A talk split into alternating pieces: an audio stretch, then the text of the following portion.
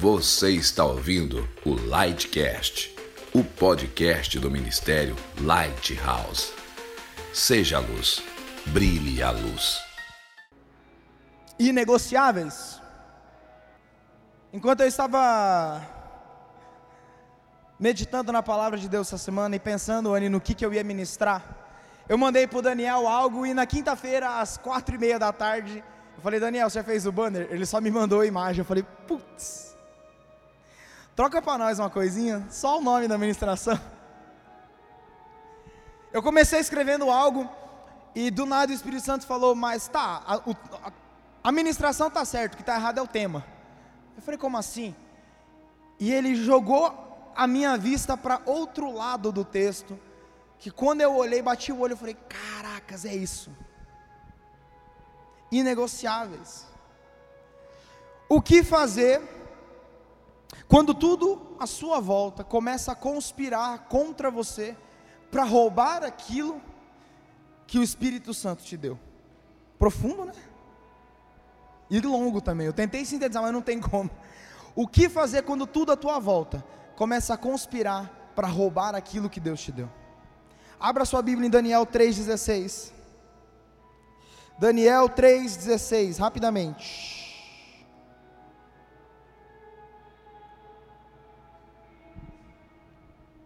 Abra aí.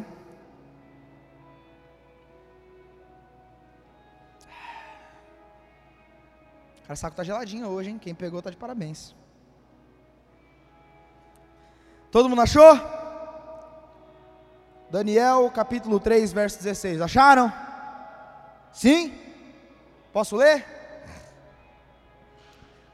Tá gravando aí já, Pedro? Ah, bom. Ah, bom. Vamos ler juntos?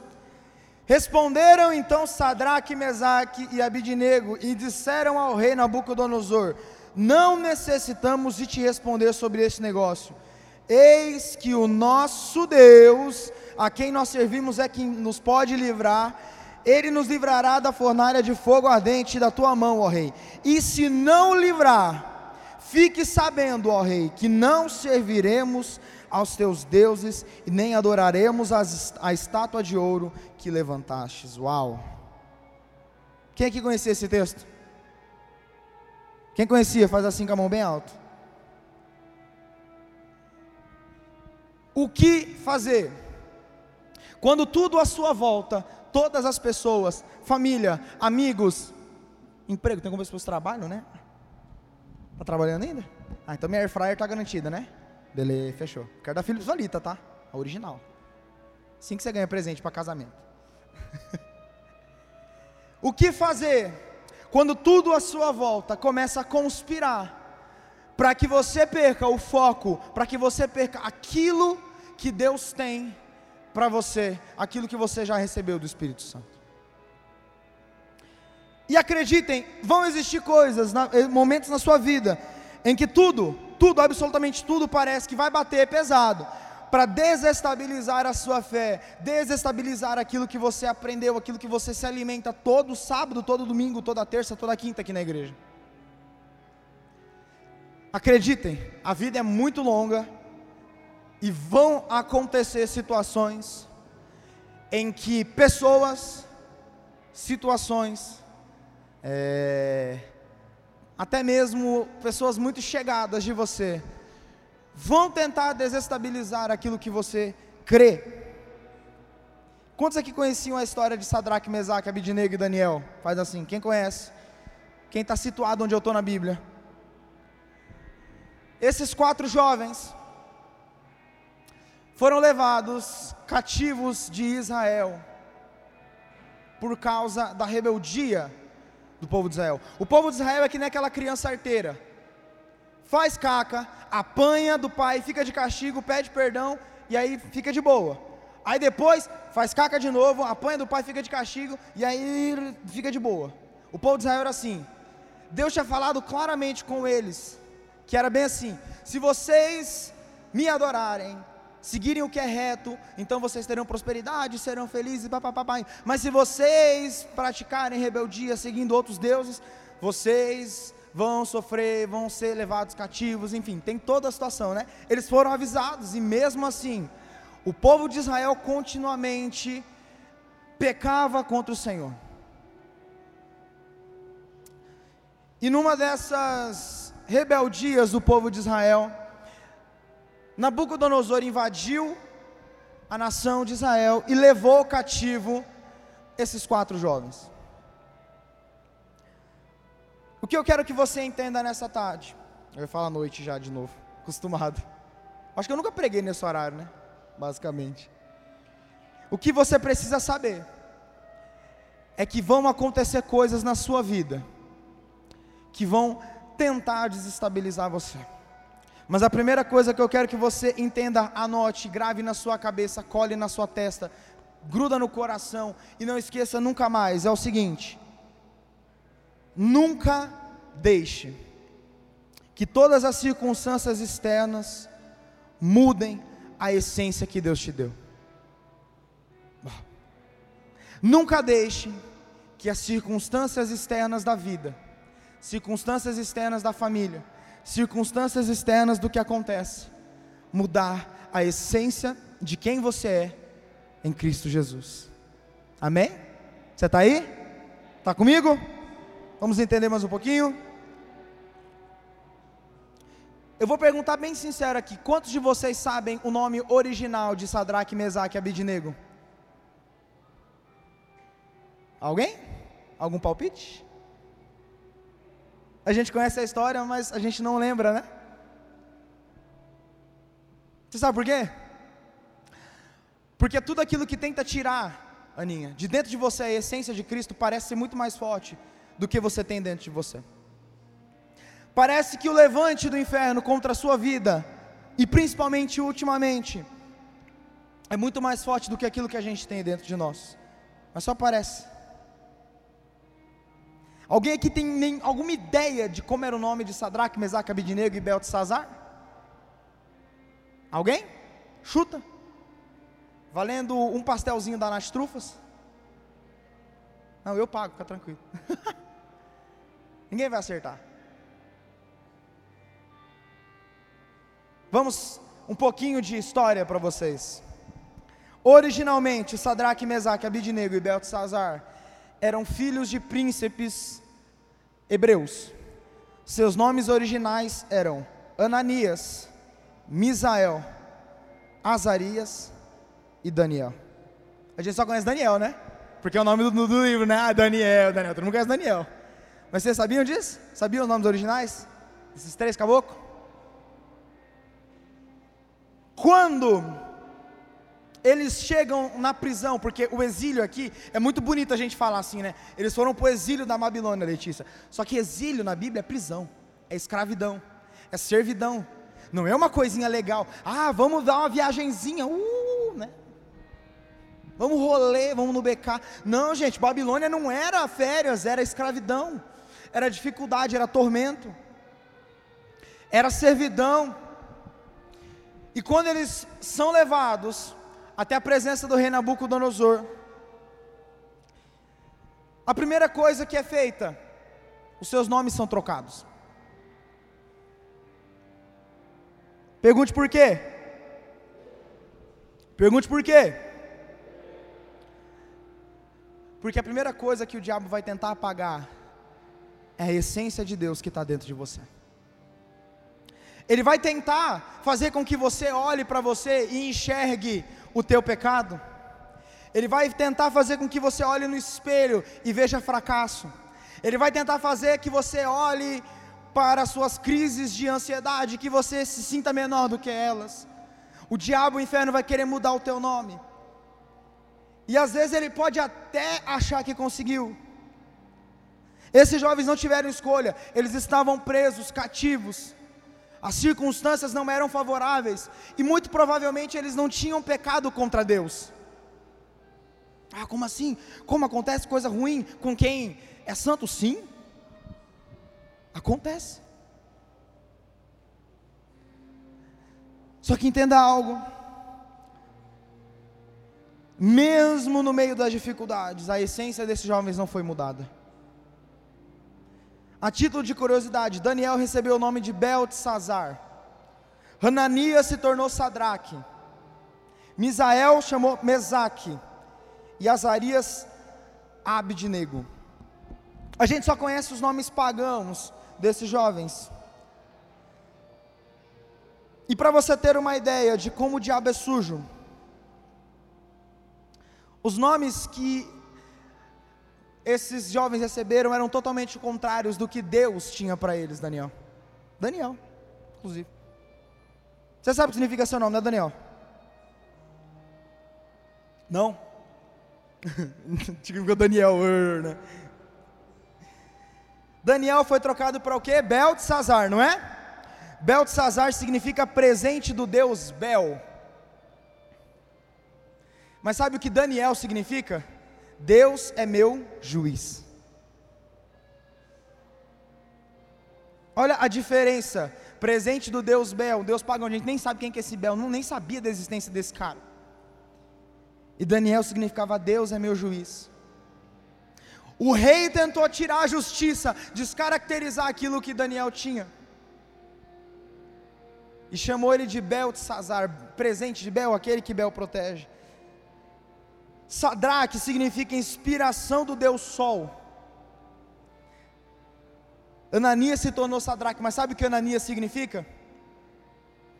Deus foi gracioso comigo, ou Deus foi bom comigo. Olha a diferença. Mesaque, aquele que pertence à deusa. Calma aí que eu tenho que preparar para falar esse nome aqui. Sheshak, alguma coisa assim. Shechak, Shechak. Misael foi transformado em Mesaque, porém Misael significa quem é como o nosso Deus, ou quem é grande como o nosso Deus. E por fim, Abidnego, aquele que pertence, aquele que é servo de Nego, negou. Azarias significa Deus é quem me ajuda, ou Deus é meu socorro. Você percebe a tentativa do rei Nabucodonosor? Vocês entenderam o que o rei fez? A primeira tentativa que o diabo vai fazer é tentar alterar a tua característica, a tua essência. Ele vai trocar tudo aquilo que Deus colocou de você de bom, tudo aquilo que Deus colocou na sua vida de bênção, tudo aquilo que Deus colocou de bom na sua vida, e vai tentar transformar em algo que à vista de muitas pessoas não é tão ruim, não é? Ah, eles foram para o exílio e receberam outro nome, não é não? Ah, a gente também vai receber outro nome quando nós formos para o céu, né? Todo mundo sabe disso, né? Quando a gente chegar no céu, nós vamos receber um novo nome que vai estar escrito na pedrinha branca. Vocês leram isso aí em Apocalipse, né? Não? Então recomendo que leiam. A primeira coisa que o inferno vai tentar fazer é mudar a sua identidade. Vai chamar você pelo seu passado ou tentar te acusar de algo que você talvez não tenha feito. A partir do momento que você negocia o secreto, a sua intimidade, a sua essência com Deus, você começa a deixar que o inferno negocie a unção de Deus na sua vida. O rei pode até ter mudado o nome deles, mas a essência continua a mesma. O inferno até tentou mudar a essência, mas ela se manteve a mesma. As circunstâncias externas, as dificuldades, as tentações, as provações até tentaram, mas esses quatro eram inegociáveis. Vocês estão pegando? Estão aí? Esses jovens eles viviam totalmente no limite, Nath, da dependência de Deus. E a primeira coisa que eu quero que você entenda é que o inferno ele vai tentar descaracterizar você. Vai tentar fazer você ser chamado por outro nome, vai tentar colocar em você uma imagem que não é sua, que como diz o Anderson, não é a imagem do Senhor. E nem tudo às vezes que parece que não tem nada a ver, realmente não tem nada a ver. A gente não costuma falar, ah, isso aí não tem nada a ver, não é não, Nath? Não tem nada a ver, nada a ver, nada a ver, nada a ver. De nada a ver, costuma, a gente costuma brincar que de nada a ver o inferno está cheio, não é? Vocês estão aí? Você pode falar um amém bem forte de crente para eu ouvir? Amém. Isso. Segunda coisa que eu quero falar para vocês é que nem tudo que parece ser bom de fato é bom. Vocês conhecem que assim que eles chegaram na Babilônia, os seus nomes foram trocados. E qual é a segunda coisa que acontece com eles? eles são colocados debaixo da tutela de um capataz do rei. E o que, que o rei ordena? Vamos ver se você lembra, Vitória. O que, que eles tinham que fazer durante um tempo? Não lembra? Não vai ganhar nas trufas. Eles tinham que se alimentar com a comida que o rei ordenava. Quem lembra disso? Lembra disso na história? O rei pessoalmente designou uma porção da comida dele para todos os jovens do exílio judeu. Agora eu te pergunto, isso não parece maravilhoso? Vocês já viram comida de rei? Gente, devia ter picanha, lagosta, devia ter pudim, devia ter uma caixa de natitrufas toda vez, porque se a natitrufa morasse na Babilônia, ia ser a maior doceira de lá. Saudade de você, velho, você me abandonou. Tinha tudo de bom e do melhor. Tinha coxinha de frango, tinha pizza, tinha BK rodo com free refill. A comida do rei era a melhor comida que existia naquela época. Não parece uma delícia? Não parece uma maravilha? Sim ou não? Diga sim. Participa comigo. Parece bom, sim ou não? Mas nem tudo que parece bom, de fato, é bom. Você já viu na Bíblia alguma outra história aonde o rei oferece uma comida de rei para quem é escravo? Vocês já viram? Algum outro rei que ganhou uma guerra e tentou oferecer uma comida de luxo para os escravos? Você já viu? Algum lugar na Bíblia? Sabe por quê? Porque o rei Nabucodonosor era tão maligno que ele sabia como descaracterizar os jovens judeus. Qual é a única coisa que diferencia o judeu de todo mundo, que todo mundo sabe? Que judeu segue um código alimentar estritamente restrito. Quem sabia disso aqui? Eu tenho certeza que você sabe que judeu não come carne de porco, né? Mas você sabia que judeu não come carne e nenhum derivado de leite ao mesmo tempo? Então judeu não come lanche do BK com queijo e carne ao mesmo tempo. Nem come um lanche e toma um milkshake depois. Você sabia que judeu não come frutos do mar? Existem muitas coisas dentro do código alimentar da religião judaica que foi criada, óbvio, com um propósito. E aqui eu quero abrir um parênteses e quero que você preste bastante atenção em mim. A lei de Moisés foi criada com um objetivo. Imagine vocês, é estimado que todo ano morram em média nos Estados Unidos 9 mil pessoas por intoxicação alimentar. Gente, a gente está em 2021 e ainda tem 9 mil pessoas que morrem de intoxicação alimentar todos os anos, por causa de comida estragada. Imagina em 2000 e lá vai bolinha antes de Cristo. Imagine no meio do deserto, Aninha, da Palestina. Você chegou já em algum deserto? Só foi para Paris, né? Aninha é chique. Não é só vai para esses lugares chiques, só, só para Paris. Comer macarrão, tirar foto na Torre Eiffel. Quando eu for para lá, eu vou fazer um ensaio igualzinho, só que sem roupa de bailarina. Vou tirar foto assim também. Aninha Chica, ela só foi para Paris. Alguém aqui já visitou algum deserto na vida? Além do Alan? Você não conta. Eu vou explicar para você como é o deserto. Queima o olho. Você olha para a areia, o sol reflete na sua cara, queima a cara. Você vê aqueles beduínos cheios de roupa. Não é porque ele é louco, porque assim ele se protege do calor. É mais fácil você se proteger com um monte de roupa do que sem nada. Eu só fica com os olhinhos de fora, né? É quente quente para burro. É sol para dar e vender. Agora imagine você bater uma feijoada.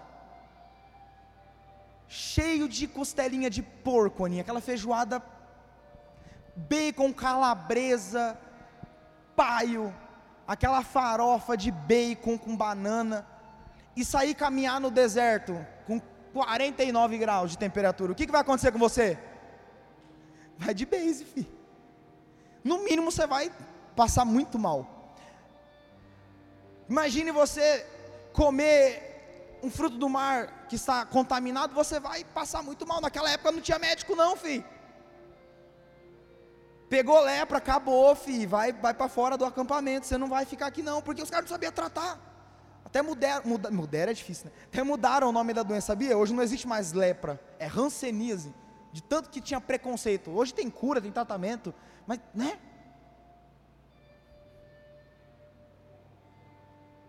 Então entenda, esse código alimentar do judeu, ele foi criado com propósito. Naquela época funcionou. Existem judeus hoje que seguem ainda porque decidiram seguir. Isso é uma opção pessoal.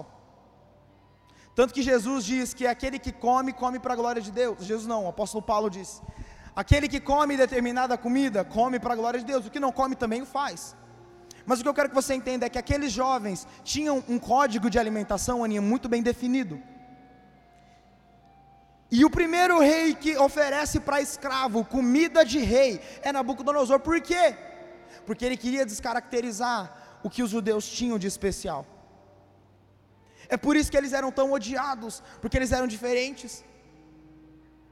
Eles não se curvavam diante de qualquer Deus, eles não comiam aquilo que Deus diz que é impuro. Por mais elegante e bonita que fosse a proposta, o judeu não queria. Eu tenho certeza que muitos jovens aqui que foram, não foi só Sadraque, Mesaque, Abidinego e Beltzazar, ou seja, Ananias, Misael, eh, Ananias e Daniel que foram levados, com certeza foram muito jovens, e com certeza, Aninha, muitos negociaram aquilo que tinham dentro de si. Mas nem tudo que é bom, realmente, nem tudo que parece ser bom, realmente é bom. Aos olhos humanos, a comida do rei era o que? Desejável, não é? Já viu aquele filme que tem aquele banquete? Tem até aquele porco, né? Que fica uma maçãzinha na boca, tem carne, tem. Nossa, é uma coisa linda, não é? Aos olhos humanos, a comida do rei é desejável mas aos olhos espirituais essa comida é imunda. Nem tudo que parece que é bom realmente é bom para você, nem tudo que as pessoas oferecem para você vai ser bom para o teu propósito, para o teu chamado. Comida fala de sustento. Nem tudo que parece que vai sustentar você realmente de fato vai sustentar, mesmo que pareça bom.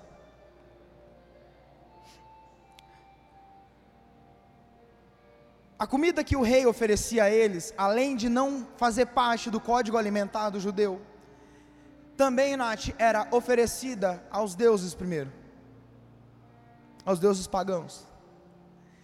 Então, ao mesmo tempo que o rei estava fazendo algo bom, ele estava com a faca por trás esperando. Porque a tentativa que o inferno faz, primeiro é trocar a sua, a sua essência, o seu nome. A segunda é fazer com que você se sustente de algo que no momento parece ser bom, mas que no final não vai fazer bem para você. E vai tirar você do foco. São as pequenas coisas que nós vamos deixando de dar importância na nossa vida cristã que nos fazem desviar.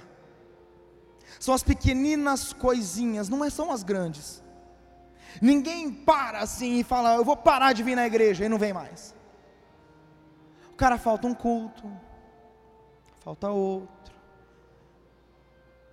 Aí marca coisa no dia do culto, vai. Eu não estou dizendo para quem me avisa, porque tem pessoas que me avisam. E eu fico muito feliz quando as pessoas são sinceras comigo e me avisam, pastor, eu tenho compromisso assim, tal, tal, tal. Estou com a família, estou com pessoa aqui, às vezes eu tenho que dar uma atenção aqui, tal, tal, tal. Tem problema. Só que tem pessoas que vão deixando. Sabe, Daniel? Vão deixando. E chega uma hora que ela está tão longe que aquilo que parecia bom não foi bom para a vida dela. Por isso que eu insisto com vocês muito para vocês manterem a comunhão com a igreja. Não deixem de congregar. Não deixem de vir pelo menos em um dos cultos sábado. Não pode vir no da noite, vem no college.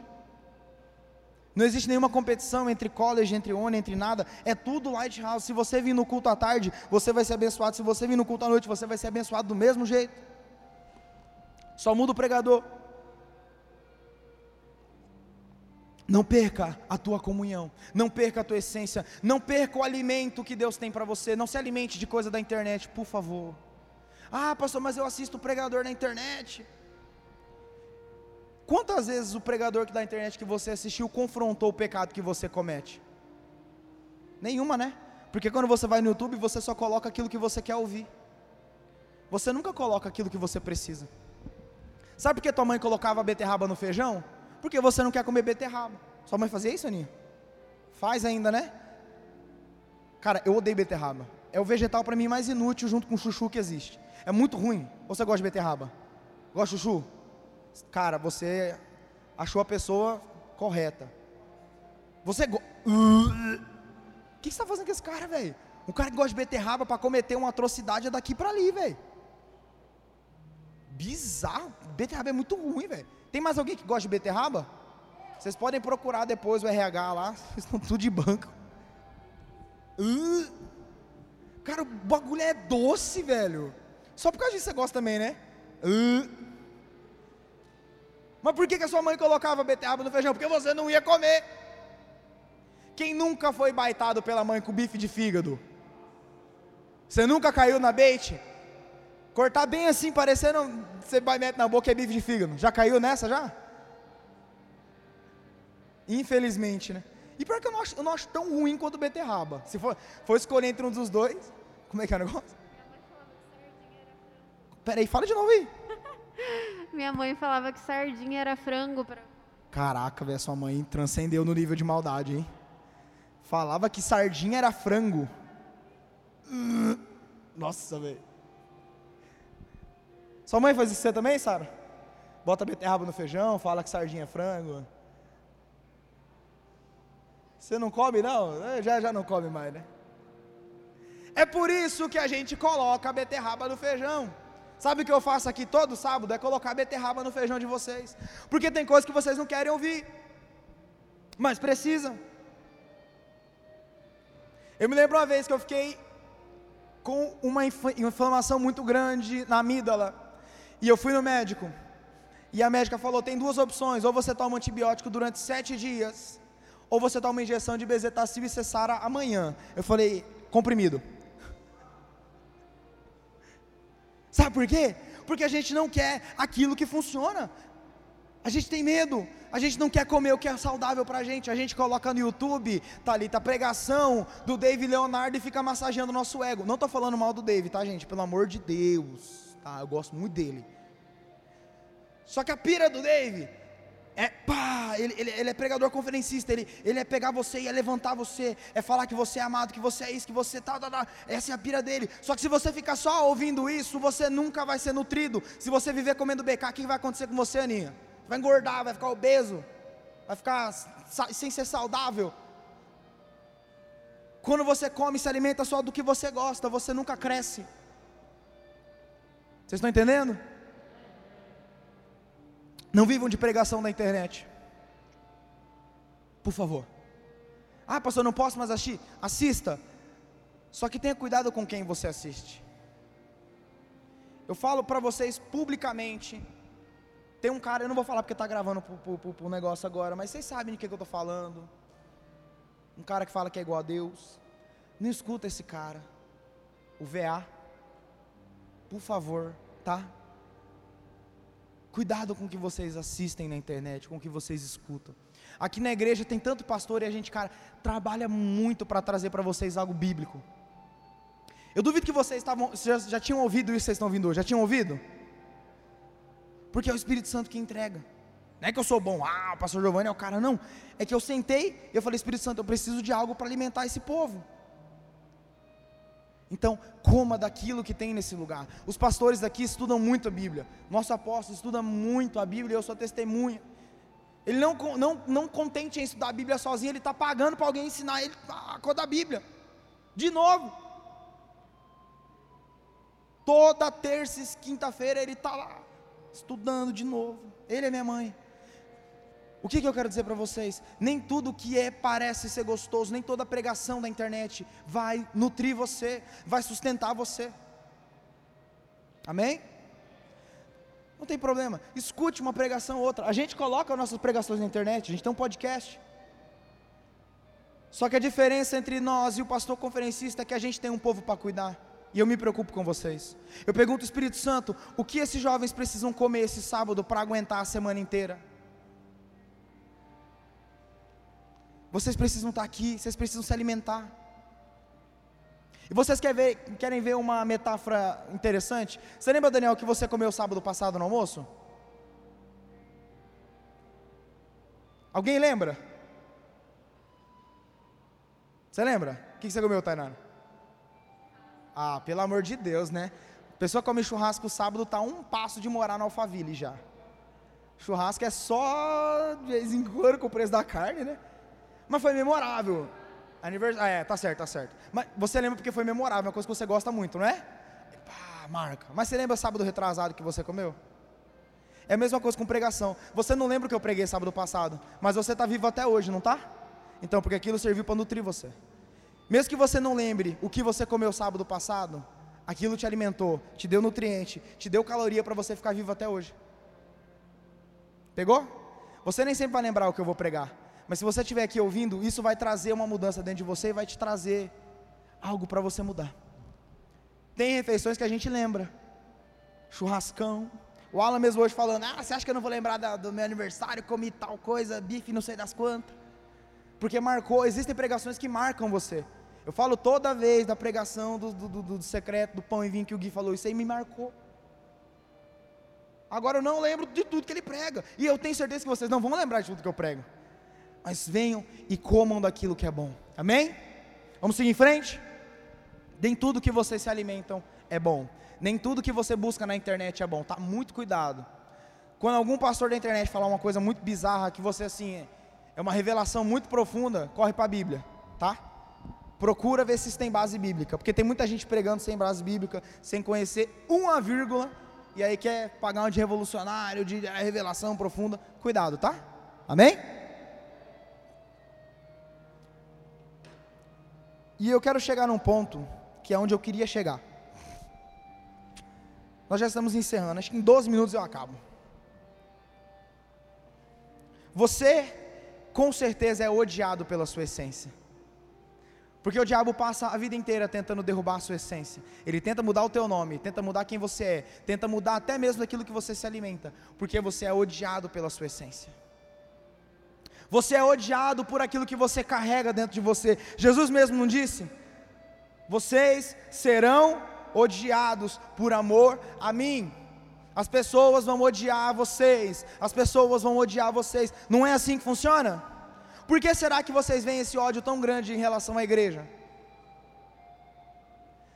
Abre boteco, ninguém reclama, ficam felizes. Abre mercado, ninguém reclama. Abre boate, ninguém reclama. Experimenta abrir uma igreja no meio da quadra para você ver todo mundo reclamando de barulho. Estou certo ou errado? Tá todo mundo aqui separadinho, bonitinho. Os caras estão fazendo blitz em igreja. No mercado, os caras não vão fazer blitz lá. Os caras não vão fazer blitz no, no, no, dentro do ônibus. Os caras não vão fazer blitz lá. Tá todo mundo.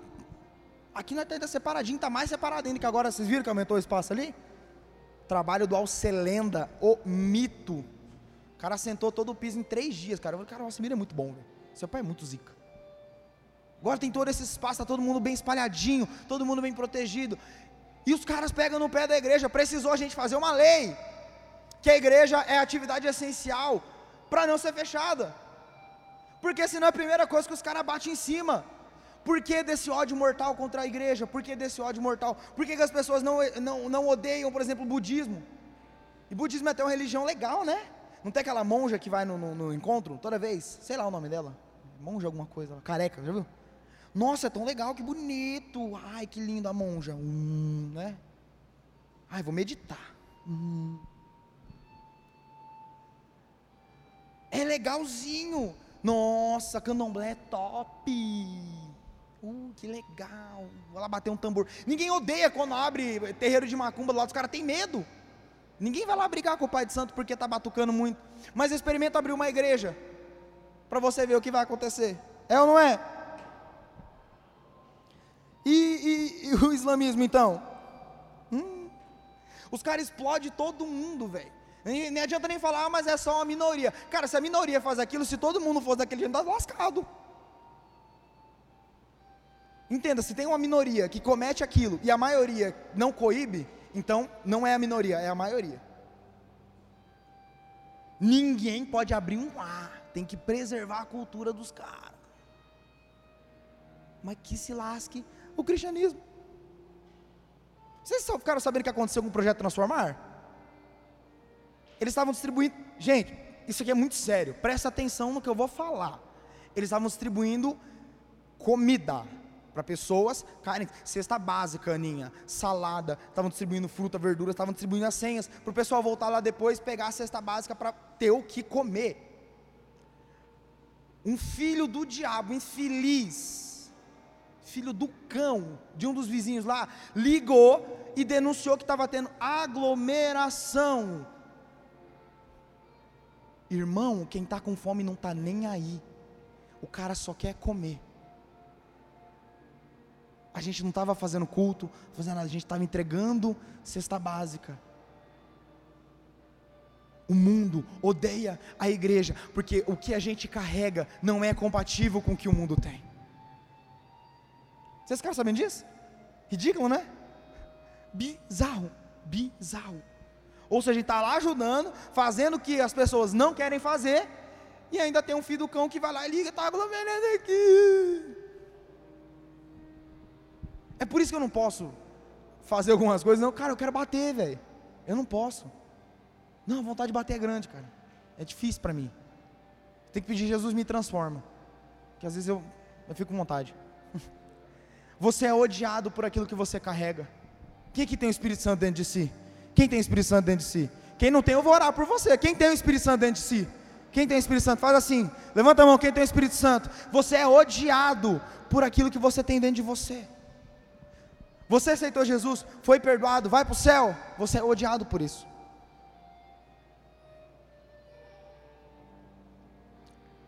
O mundo te odeia porque você denuncia o pecado que eles tanto amam.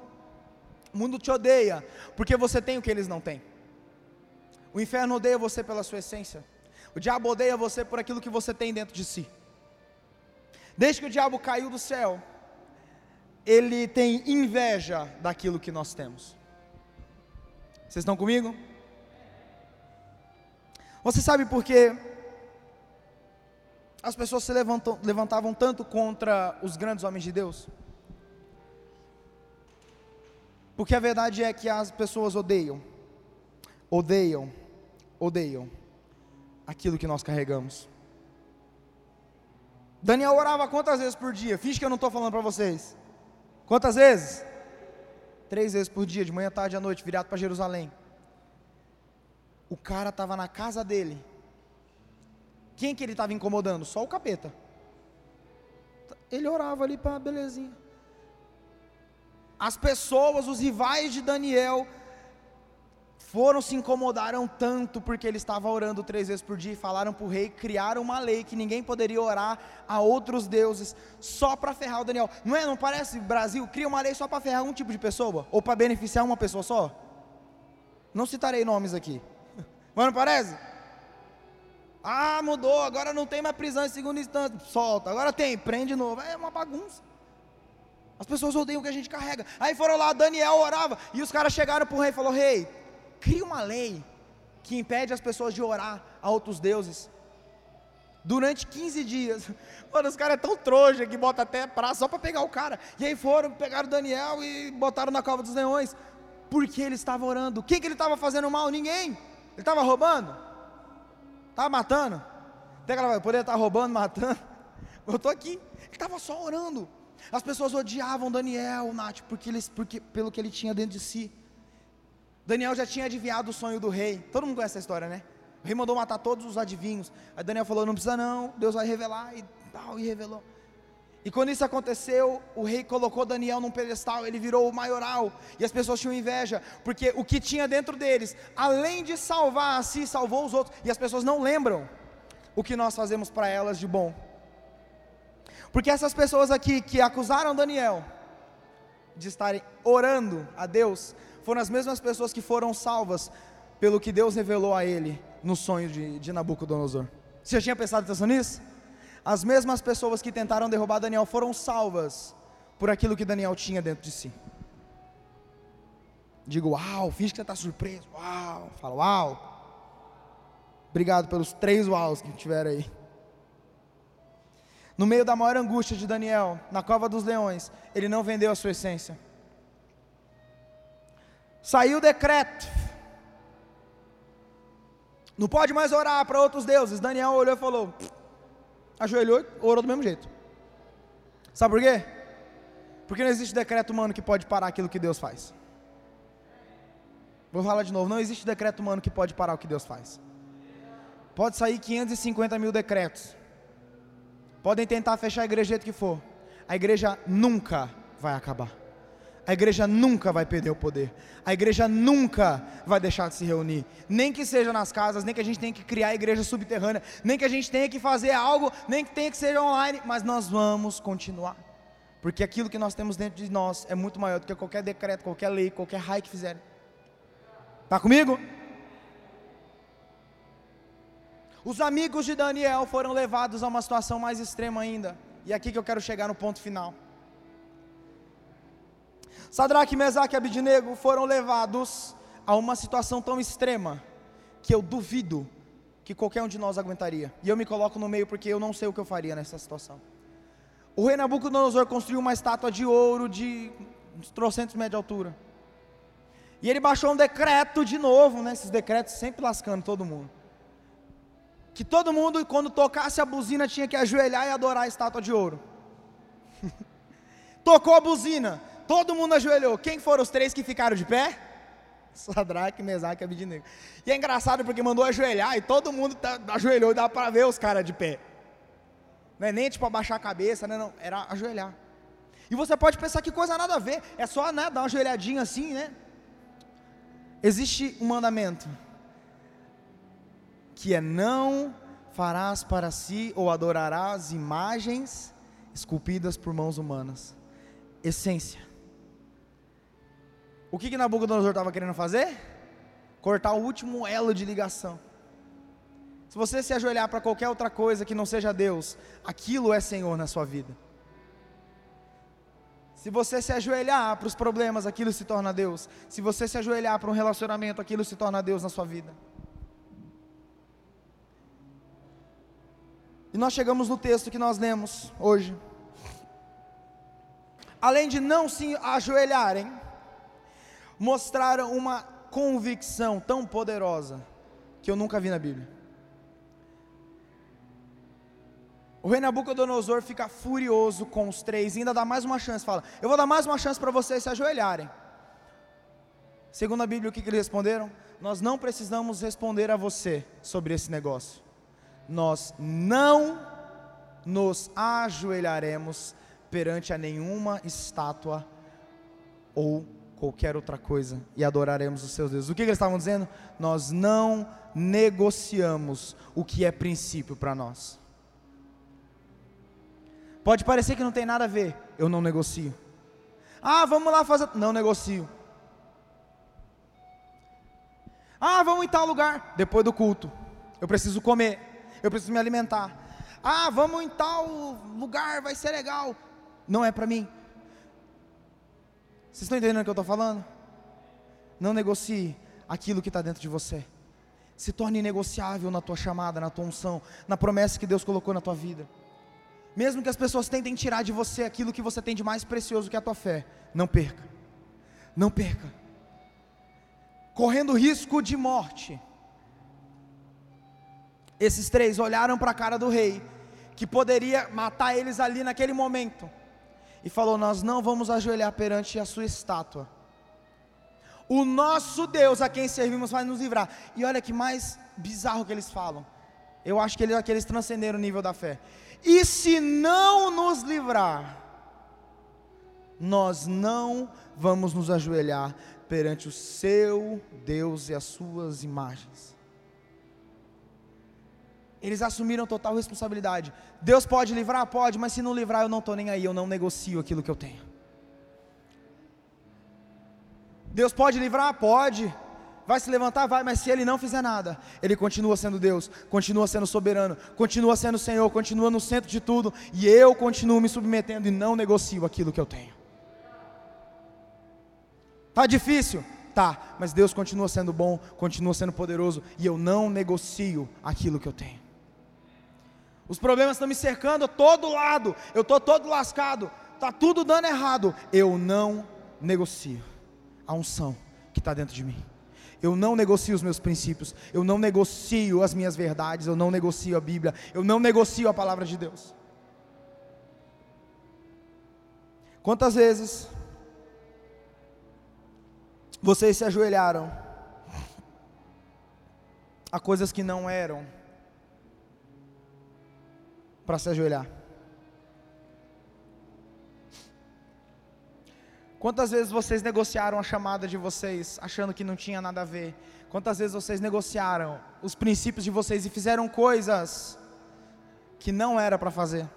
Cometeram pecados escondidos, achando que ninguém ia descobrir e negociaram a chamada de vocês. Situações que você poderia ter dito não, mas você disse sim e você negociou o teu propósito. Não precisa falar, mas quantas vezes isso aconteceu? Esses três, independente do que aconteceu, foram jogados na fornalha de fogo. E muitas vezes nós passamos por provas, e deixa eu dizer uma coisa: os tempos difíceis eles vêm, eles chegam e eles passam. É impossível você viver a sua vida inteira sem passar por dificuldades. Sabia, Nia? Não tem como. Você vai passar por prova, você vai passar por dificuldade, você vai ser testado, você vai chegar no momento da sua vida que tudo parece que vai dar errado. E você vai dar soco na parede de tristeza, de raiva, de, de, de preocupação. Só que quando você for levado a essas situações, entenda: as dificuldades da vida, para quem está em Cristo Jesus, não são eternas, elas são passageiras. Por mais que você entre no forno, sempre tem o quarto homem da fornalha para te ajudar. E você quer ter uma experiência com Deus incrível? Não se venda, não negocie. No meio da sua maior dificuldade, se lembre de quem chamou você, de quem te salvou, de quem te curou, de quem te buscou do poço de desgraça que você estava. Porque muita gente aqui vivia uma vida completamente infeliz. Não é?